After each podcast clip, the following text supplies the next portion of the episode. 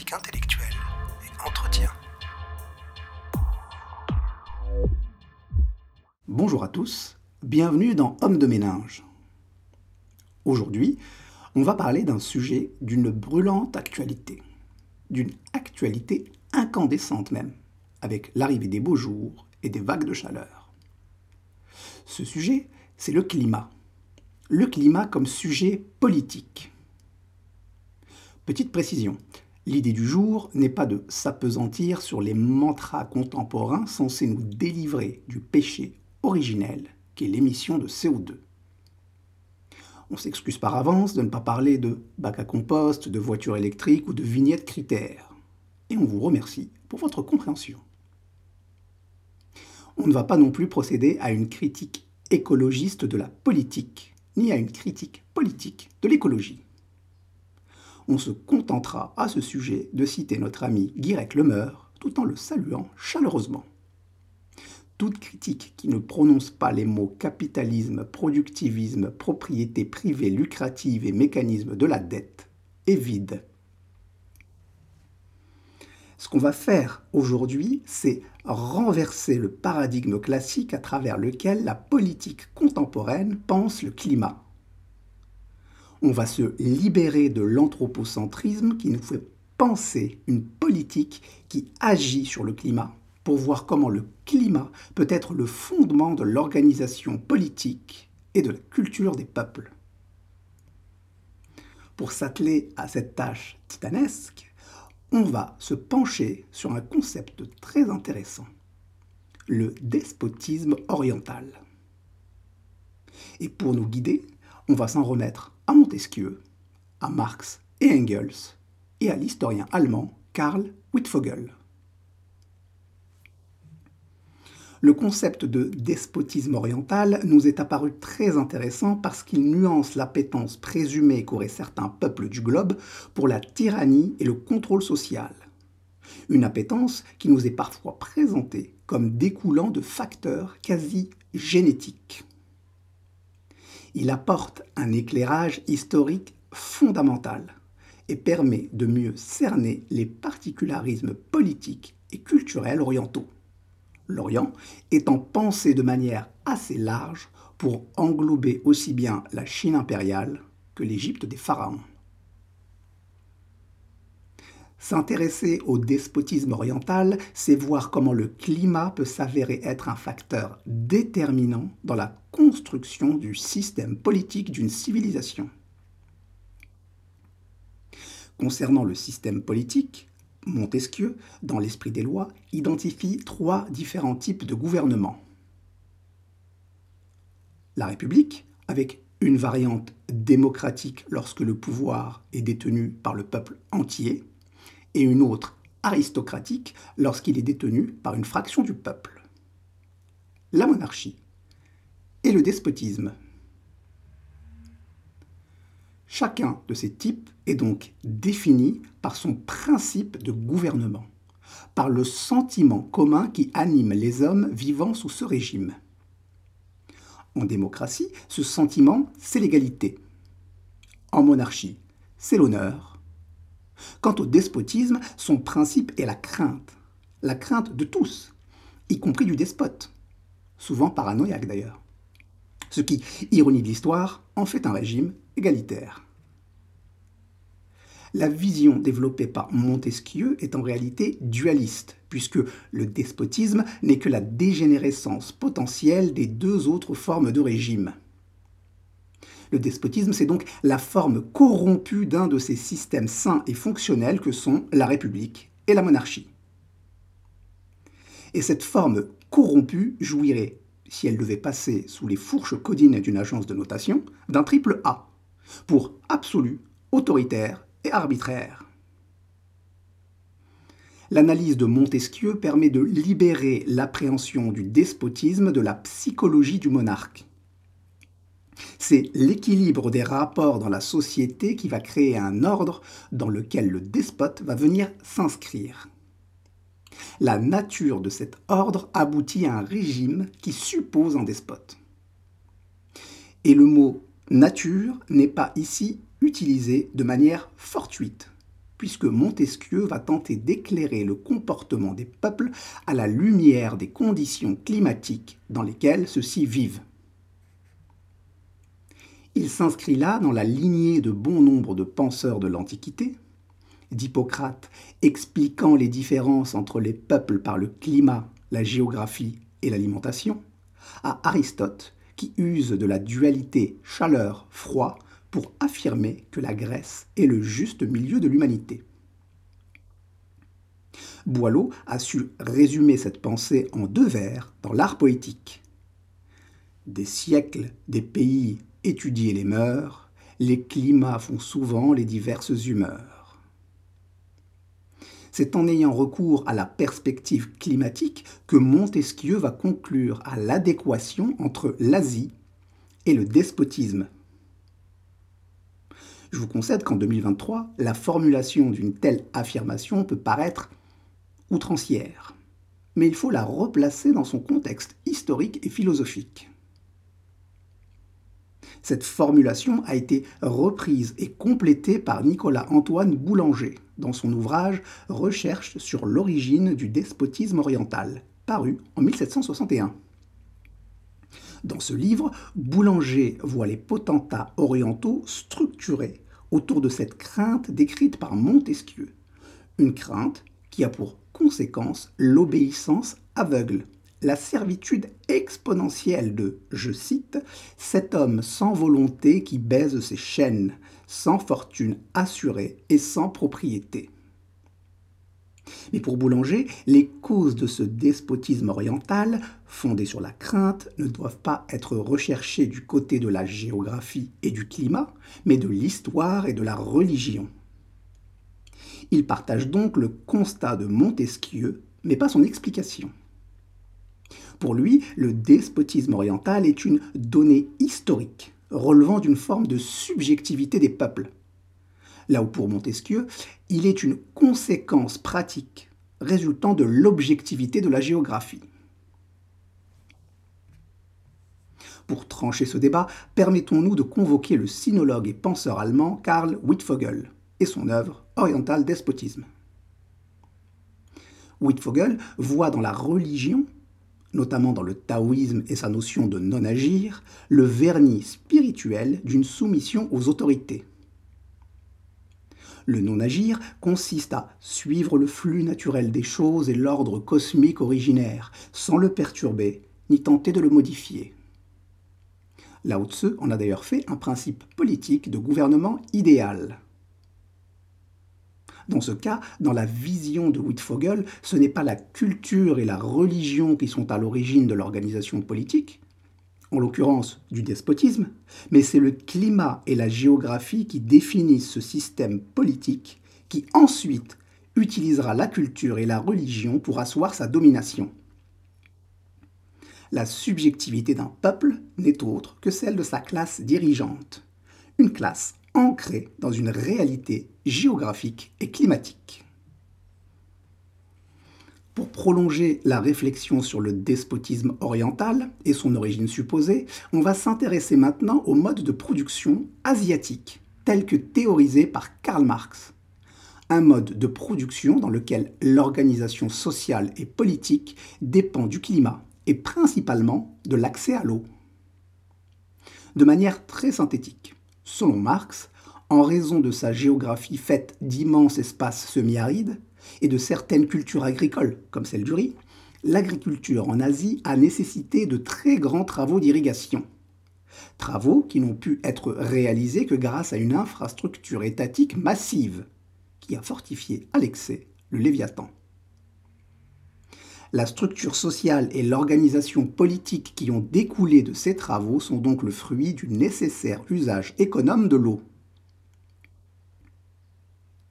Karl Wittfogel, en s'appuyant sur ce constat marxiste, parlera de l'édification d'un État plus fort que la société. Une édification qui a pour suite logique le pouvoir despotique, puis la terreur totale dans ces sociétés que l'historien nomme, travaux d'irrigation oblige, les sociétés hydrauliques. Le mode de production asiatique, identifié par Marx grâce à l'étude des relations sociales, principalement en Égypte et en Chine antique, est une sorte de matrice maintes fois réinterprétée et censée aider à la compréhension des systèmes politiques orientaux. Penchons-nous sur ce mode de production un peu plus en détail. Marx a vu dans celui-ci la raison historique du retard économique de l'Asie au XIXe siècle. Son facteur déterminant est l'absence de propriété privée de la terre, ce qui en fait quelque part la prolongation naturelle de la communauté primitive. Cette première communauté qui a vu l'homme sauvage, cher à Rousseau, enclencher très doucement le processus qui le transformera en homme civil.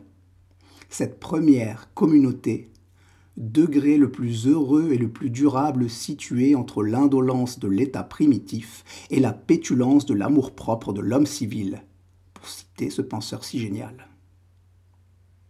Petite parenthèse, la thèse de Marx se situe clairement dans le même univers que celui dans lequel Rousseau pense l'inégalité entre les hommes le despotisme oriental serait apparu dans les premières sociétés agricoles. Il aurait pénétré les communautés humaines avec une forme de vice pour les modifier de manière quasi oxymorique, à la fois décisive et peu profonde. J'explique. Le cadre et les institutions sociales ont été maintenus dans leur majorité. Mais pour des raisons techniques principalement liées à l'accès à l'eau, apparaît une communauté fictive qui supplante la communauté usufruitière et assoit son autorité en s'incarnant dans un despote, personne physique ou morale, qui se revendique de Dieu ou même s'identifie à lui. Le mode de production asiatique est, pour Marx, la première des quatre époques progressives de la formation sociale économique. Les trois modes de production suivants seront, dans l'ordre chronologique, le mode antique, puis le féodal, et enfin le moderne et bourgeois. Le mode asiatique dispose de caractéristiques bien précises qui en font un mode sans division de la société en classes. Comme dit tout à l'heure, il fonctionne sans appropriation privée de la terre, même si un usage ou une possession privée peuvent être tolérés pour des raisons pratiques les échanges commerciaux sont pensés comme foncièrement contingents, concernant principalement les biens alimentaires excédentaires. Le mode d'exploitation est d'un genre particulier. Il se différencie de l'esclavage et du servage, en cela qu'il porte en lui une forme de négation de l'individu qui n'est pensé qu'à l'échelle de la communauté. C'est une sorte d'esclavage général dans lequel l'individu est entièrement soumis à la collectivité. C'est l'État qui dispose des moyens de production fondamentaux, notamment du principal, qui est l'irrigation. Un État centralisé, autoritaire et despotique, qui a la main sur une masse de paysans à la force de travail gratuite, qu'il administre par le biais d'institutions collectives formées de communes agraires. Et ce mode de production va structurer la société en deux groupes distincts, la paysannerie et la bureaucratie. La classe non dirigeante, cette classe exploitée qu'est la paysannerie, est en théorie libre. Mais son statut se rapproche en pratique, du fait de l'absence de propriété et des taxes dues à l'État, du servage. Cette condition sociale n'est toutefois ni héréditaire, ni fondée par la loi ou la religion, et il est possible de s'en extraire par un système de sélection permettant d'accéder au statut de fonctionnaire. La classe dirigeante est la bureaucratie qui incarne l'État. Et cette bureaucratie n'est pas hiérarchisée en fonction des conditions matérielles des fonctionnaires. C'est même l'inverse, puisque c'est la place dans l'administration qui définit les conditions matérielles auxquelles accédera le fonctionnaire et l'exploitation de la paysannerie à laquelle se livre cette classe sociale n'est pas basée sur la propriété des moyens de production, mais sur l'intégration dans le système étatique, dans la fonction publique. La bureaucratie qui incarne l'État ne trouve, face à elle, aucun contre-pouvoir potentiel, qu'il soit politique ou même spirituel, puisque le mode de production asiatique se caractérise par la fusion de l'État et de la religion, le chef étant, à l'instar de Pharaon, un dieu vivant. Compte tenu de la relative simplicité de son fonctionnement économique non commercial, le mode de production asiatique a pour base l'échelon local, des petites communes agricoles qui vivent un peu en dehors de l'espace et du temps. La bureaucratie administre, les paysans cultivent et payent les taxes en s'inscrivant dans le mouvement perpétuel des saisons. Ceci expliquerait en partie la forme de spiritualité qu'on retrouve dans ces contrées une croyance en l'éternelle répétition des cycles historiques et naturels et en l'immuabilité du monde. Rappelez-vous ce que Wittfogel disait du taoïsme et de la notion de non-agir. Dans ce monde, de temps à autre, une famine pousse à la révolte. Et voilà les paysans partis pour renverser une bureaucratie. Une bureaucratie, et non la bureaucratie en tant que système, L'objectif de ces jacqueries n'est que d'établir une nouvelle dynastie bureaucratique. Ce système a été d'une telle stabilité que Marx a fini par dire que c'est ainsi que l'Asie s'est endormie dans l'histoire. Dans ses échanges avec Marx relatifs aux économies précapitalistes, Engels va comme Montesquieu à son époque, reprendre le paradigme climatique pour éclairer le fonctionnement social des civilisations orientales. Son postulat est le même que celui de Marx. Ce qui caractérise le mode de production asiatique, c'est l'absence de propriété privée. Et cette absence, qui, je cite Engels, est la clé de l'Orient, la base de son histoire politique et religieuse, est principalement due au climat, au sol et aux étendues désertiques interminables qui s'étendent du Sahara à l'Arabie, de la Perse au haut plateau d'Asie, et dans lesquelles la vie est inconcevable sans irrigation artificielle.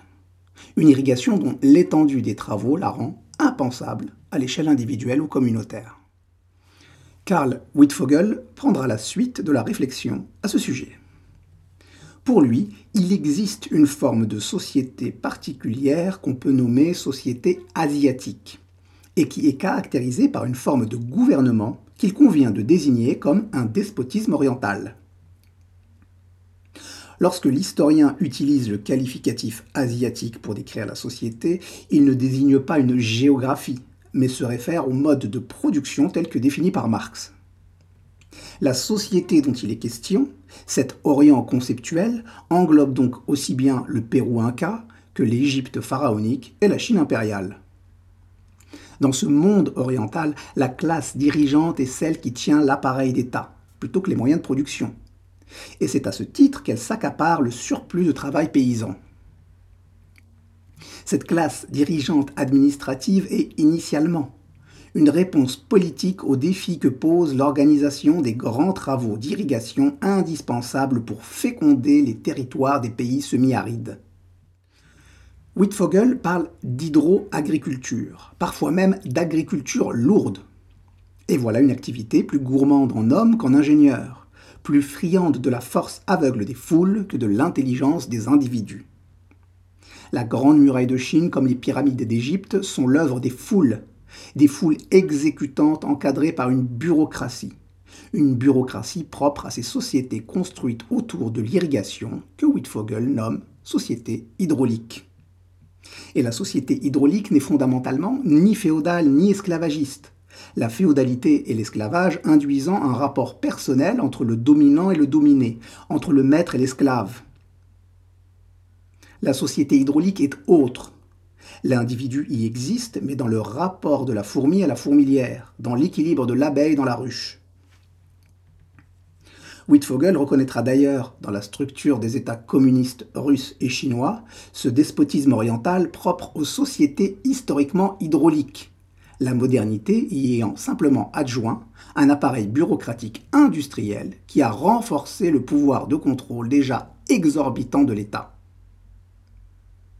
Comme l'identification de la bureaucratie soviétique comme héritière de la bureaucratie issue du mode de production asiatique était relativement tentante, cette partie de la pensée marxiste a été mise de côté par les mouvements communistes.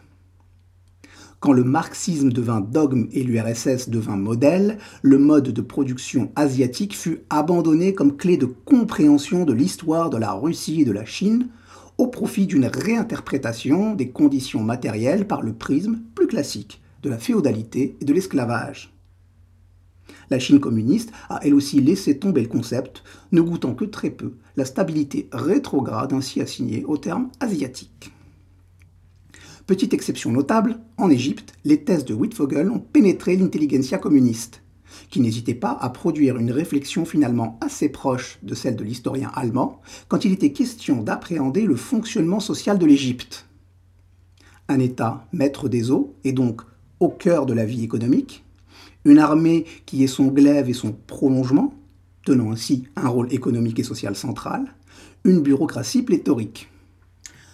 On comprend mieux avec cet angle de vue, l'échec du printemps arabe dans ce pays, l'armée ayant très vite repris la main après la destitution d'Ousni Moubarak.